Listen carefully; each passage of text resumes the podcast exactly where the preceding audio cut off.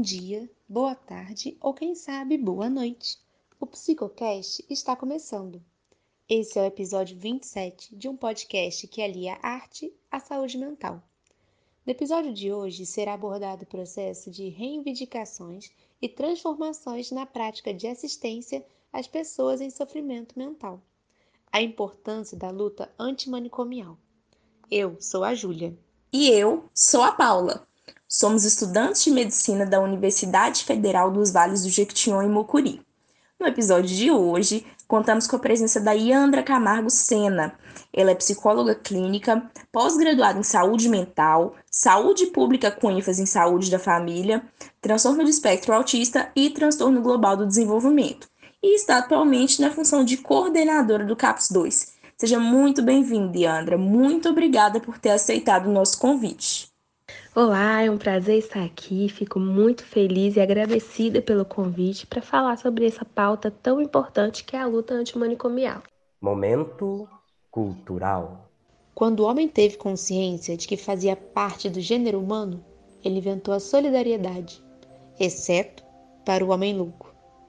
Quando o homem propôs indulgência para quem beijasse uma ferida, ele inventou o hospital, exceto o asilo de loucos. Quando o homem levou milhares de anos para ter consciência de sua razão, ele ousou declarar universais os direitos de qualquer homem, exceto os dos loucos. Quando o homem teve consciência de que os agrupamentos humanos dispunham cada vez mais de conforto e lazer, maior foi sua necessidade de se livrar da presença e até da lembrança dos loucos. Daí que a segregação dos loucos é intrínseca e não contraditória a modernização da sociedade. Esse trecho faz parte do texto Discurso para Todos os Homens, exceto os Loucos, produzido pelo médico e historiador João Amilcar Salgado. Esse texto completo está exposto em uma das salas do Museu da Loucura, localizado na cidade de Barbacena, em Minas Gerais. No prédio onde está localizado esse museu, funcionava o antigo Hospital Colônia, que ficou conhecido pelas atrocidades cometidas contra pessoas em sofrimento mental e contra aquelas que viviam à margem da sociedade, que ocorreram no período entre 1930 e 1980. O Hospital Colônia de Barbacena ficou conhecido como o Holocausto Brasileiro. A senhora poderia nos esclarecer como funcionava este hospital? Então, para contextualizar, o Hospital Colônia foi fundado em 1903 em Barbacena e ele recebia pacientes de diversos lugares do país. Inicialmente, ele tinha capacidade de 200 leitos e chegou a ser uma instituição respeitada nos primeiros anos de funcionamento. Com o passar do tempo, é que se tornou referência para isolamento, como uma espécie de depósito mesmo para aquelas pessoas que eram vistas como um problema na sociedade. Então, mudou-se a proposta de trabalho. O objetivo passou a ser tirar de circulação aquelas pessoas indesejáveis socialmente. E aí, com o aumento da demanda, os recursos existentes eles começaram a ficar escassos, principalmente número de leitos e número de profissionais também. Com isso, a qualidade dos serviços decaiu consideravelmente, o atendimento passou a ser desumano, degradante, começaram a utilizar técnicas como camisa de força, eletrochoque, lobotomia, além das violências que os pacientes eram submetidos, como fome, frio, ficavam expostos a doenças, e isso elevou a taxa de mortalidade consideravelmente naquela época.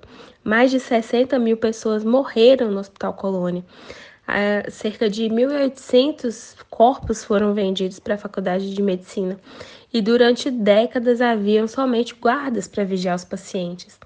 Os, o hospital já não tinha mais o objetivo de curar ou de tratar, mas sim de eliminar e higienizar a sociedade. A luta antimanicomial proporcionou um olhar e assistência às pessoas com sofrimento mental de uma forma diferenciada esse movimento teve como um dos principais objetivos apontar e denunciar a ineficácia do isolamento que era instituído nos hospitais psiquiátricos e a crueldade a qual os pacientes internados nesses locais eram submetidos. Assim, quando surgiram as primeiras manifestações e reivindicações no setor da saúde pela transformação das políticas e práticas psiquiátricas. Quais foram as principais conquistas da luta antimanicomial? Os movimentos que lutavam pelos direitos das pessoas com sofrimento mental tiveram força no final da década de 70, em que aconteceu o encontro dos trabalhadores da saúde mental, que era formado, né, na maioria por trabalhadores, sindicalistas, pessoas que tinham passado por internações psiquiátricas. É, os familiares se organizaram e também a primeira conferência de saúde mental. Mas somente em 2001 é que a Lei 10.216, que é a Lei Paulo Delgado, ou Lei Antimanicomial, foi aprovada. Essa lei tem como objetivo o fechamento gradual dos manicômios, por perceber que era um tratamento ineficaz né, e que era necessário um novo olhar acerca do paciente. Né, o paciente é uma pessoa que sofre, ele não é somente uma doença, e garantir o tratamento em liberdade, né, próximo da realidade, próximo da família, dos amigos, da comunidade. E foi a partir dessa diretriz que previa a substituição dos hospitais psiquiátricos, o Ministério da Saúde determinou, no ano de 2002, a abertura dos Centros de Atenção Psicossocial, que são os CAPs, né, que são espaços voltados para acolhimento com o objetivo de reintegração, de assistência integral ao paciente e disponibilizando uma equipe multidisciplinar para isso. A médica psiquiatra Nise da Silveira foi uma das pioneiras da luta antimanicomial no Brasil. Na década de 40, ela já fazia sérias críticas ao tratamento desumano a que as pessoas internadas em hospitais psiquiátricos eram submetidas, como eletrochoque, a lobotomia. E Andra, você pode nos falar um pouco mais sobre a importância da Anise da Silveira nessa luta? A Anise da Silveira foi e ainda é para nós uma grande referência né, em relação aos cuidados humanizados. O paciente que era visto antes como um problema passou a ser entendido como uma pessoa, uma pessoa em sofrimento que precisa ter suas particularidades respeitadas e consideradas. Ela entendia que a melhor forma de atendimento né, é o contato afetivo. E ela trouxe à época né? Ela introduziu a terapia ocupacional no Brasil, ela defendia o contato com as expressões artísticas como parte do tratamento e que era fundamental, tanto que ela fundou a Casa Palmeiras, que foi um passo na direção da luta antimanicomial, né? um, um grande passo, inclusive, contra essa política de hospícios, de manicômios e de internações, e também daqueles tratamentos invasivos, né, que eu já até citei anteriormente, que era eletrochoque, lobotomia. Ela trouxe e revolucionou tudo isso para a saúde mental. Nise nos trouxe um novo olhar sobre o tratamento de saúde mental. Atualmente, a rede de atenção psicossocial atua com vista a tratar de forma inclusiva e buscar reintegrar os pacientes na sociedade. Você poderia nos explicar o que é a hospitalidade noturna e onde ela acontece aqui no município de Teófilo Otoni? Poderia ainda nos esclarecer a diferença de atuação dessas acomodações para os antigos manicômios e hospitais psiquiátricos? Atualmente em Teófilo Otoni, a gente conta com três unidades CAPS, que é o CAPS 2, voltado ao atendimento de adultos, e J, que é atendimento infanto-juvenil, e o CAPS AD3, que é voltado a pessoas que fazem uso de substâncias psicoativas. Dessas três unidades, o único que conta com a hospitalidade noturna é o CAPS AD3. Na hospitalidade noturna, o paciente ele permanece ali né? Ao invés de acontecer a internação, como antigamente no manicômio, o paciente recebe todo um tratamento humanizado. É feito um projeto terapêutico singular, né? Ou seja, é de acordo com a necessidade daquele paciente, ele é inserido nas oficinas de artesanato, nas oficinas de convivência em grupo, tem os atendimentos individuais também. E aí, essa disponibilização dos leitos é para a permanência do paciente o quanto for necessário. Né? Ao invés dele ser retirado ali do seu contexto, é trazer o paciente para a realidade dele, né? para uma readequação de acordo com as condições que são propostas no território dele mesmo e para garantir que os direitos dele sejam efetivados. Então, no período de internação da hospitalidade noturna, ele recebe o apoio de toda a equipe técnica da unidade Né? No período noturno, propriamente, conta com a equipe de enfermagem que está ali para poder dar todo o suporte necessário né, em relação à medicação, efeitos colaterais, etc. Como podemos perceber durante a nossa conversa, a luta antimanicomial é resultado de várias ações coletivas que vêm proporcionando significativas e importantes alterações, tanto nos âmbitos político, jurídico, assistencial e sociocultural das pessoas com transtornos mentais. No entanto, a gente sabe que essa luta não se esgotou e ainda tem muitos impasses a serem enfrentados na rede de atenção psicossocial. Nessa perspectiva, atualmente, quais são os principais desafios da luta antimanicomial no Brasil? Embora seja uma discussão atual, a gente percebe que os desafios relacionados à luta antimanicomial no Brasil são muito antigos.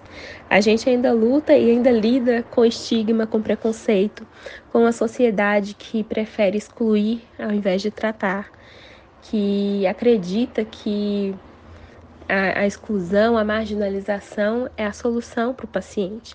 Na verdade, eu entendo também como uma comodidade. Né? Se tirou da sua vista aquilo que incomoda, resolveu-se, entre aspas, o problema. E não é bem assim. Então é preciso trazer esse assunto à tona, a conscientização. Né? A gente viu aí ao longo dos anos o sucateamento das políticas de saúde, todo esse retrocesso. E é preciso, mais uma vez, colocar em pauta, discutir, falar.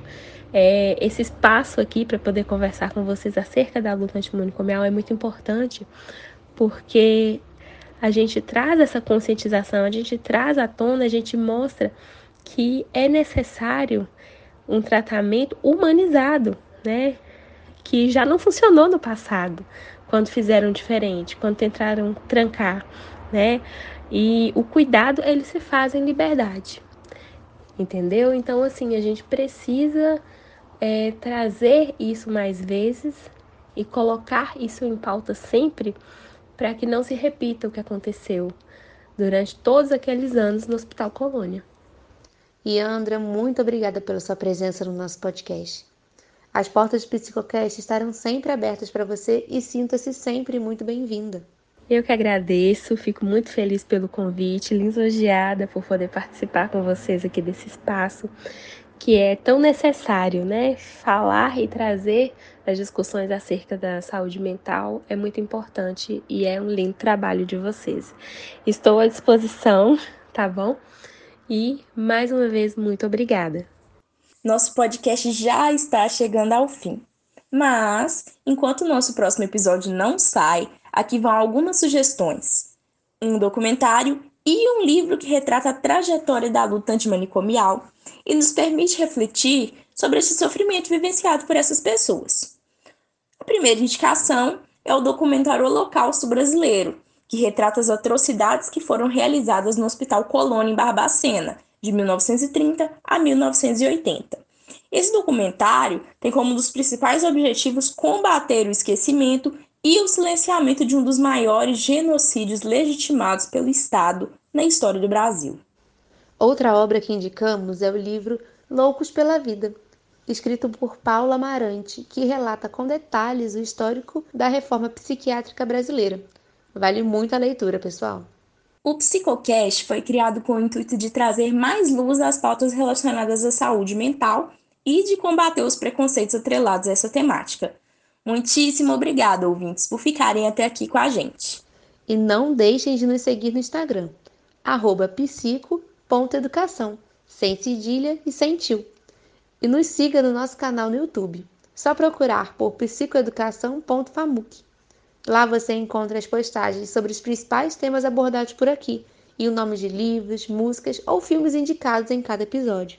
Esperamos vocês no próximo episódio. Lembrando que o Psicocast vai ao ar mensalmente. Tchau, tchau!